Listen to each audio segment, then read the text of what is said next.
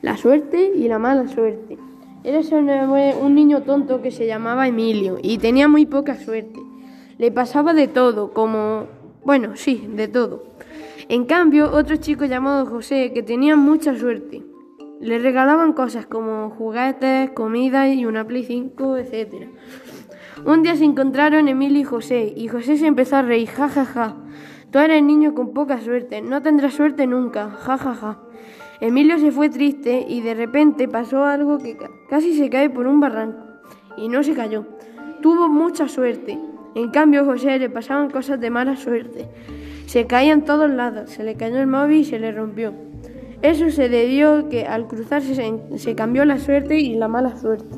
Fin.